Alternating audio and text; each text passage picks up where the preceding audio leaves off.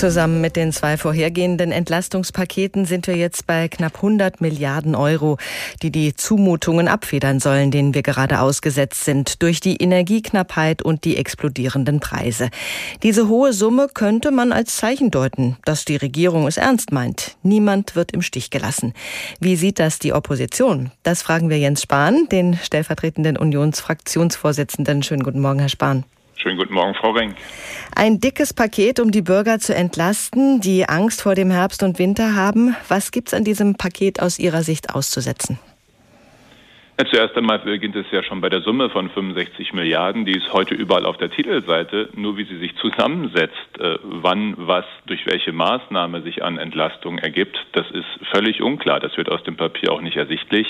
Und es gibt eben zwei große Leerstellen. Das eine ist äh, das Thema Gas. Äh, der Gaspreis ist das drängendste Thema für viele private Haushalte, Familien und für viele Unternehmen.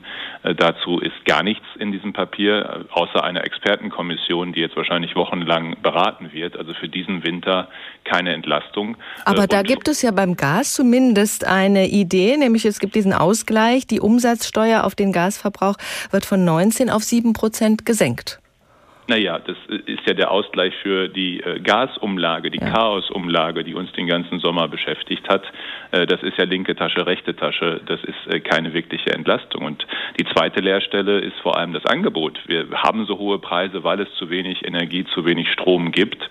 In einer solchen Situation müsste man eigentlich schon seit Monaten jede Anlage, jedes Gerät, das in Deutschland erzeugen kann, Kohlekraftwerke, Kernkraftwerke, Biogasanlagen äh, laufen lassen bei Volllast, äh, um den Preis zu stabilisieren oder auch die Laufzeitverlängerung der Kernkraftwerke beschließen, weil auch das würde den Markt beruhigen, wenn man weiß, auch im Januar produzieren die noch Strom. Äh, dazu gibt es auch gar keine Entscheidung in diesem Paket. Und das ist nach diesem Sommer des Streitens schon sehr enttäuschend.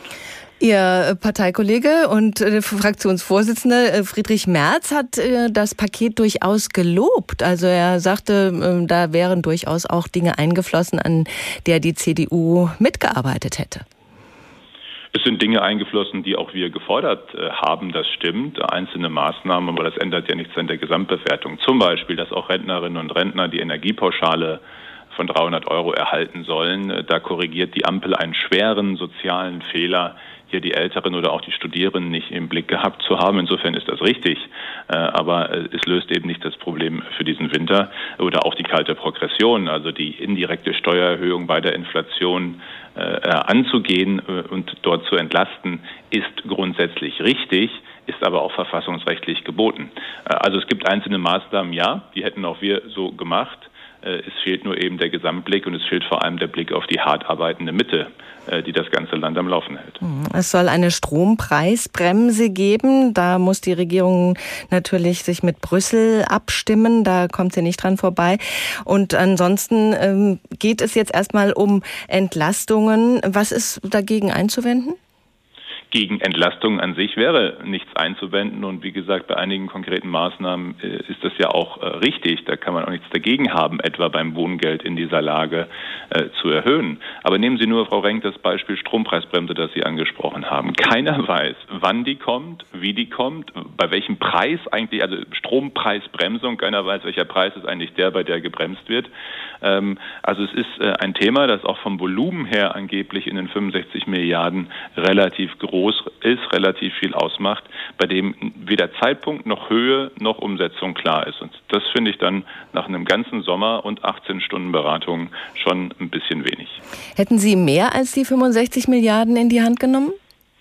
Es geht nicht um mehr, es geht vor allem um äh, zielgerichtet, ähm, dass man vor allem eben, wenn Sie bei dem Thema Sozialleistungen ähm, gibt es ja einen automatischen Ausgleich im Hartz IV etwa für steigende Heizkosten. Aber die, die gerade wirklich in die Knie gehen finanziell, die richtig Sorgen haben vor dem Winter, Otto Normal Durchschnittsverdiener oder auch der Einzelhändler, der Gastronomen, für die findet sich in diesem Paket eben nichts. Und deswegen geht es um die richtige Schwerpunktsetzung äh, und nicht nur darum, irgendwelche Summen als Gesamtsummen ins Schaufenster zu stellen. Und das ist die eigentliche Kritik, äh, dass die hart arbeitende Mitte des Landes, die richtig Sorgen hat vor diesem Winter, eigentlich gar nicht im Blick ist.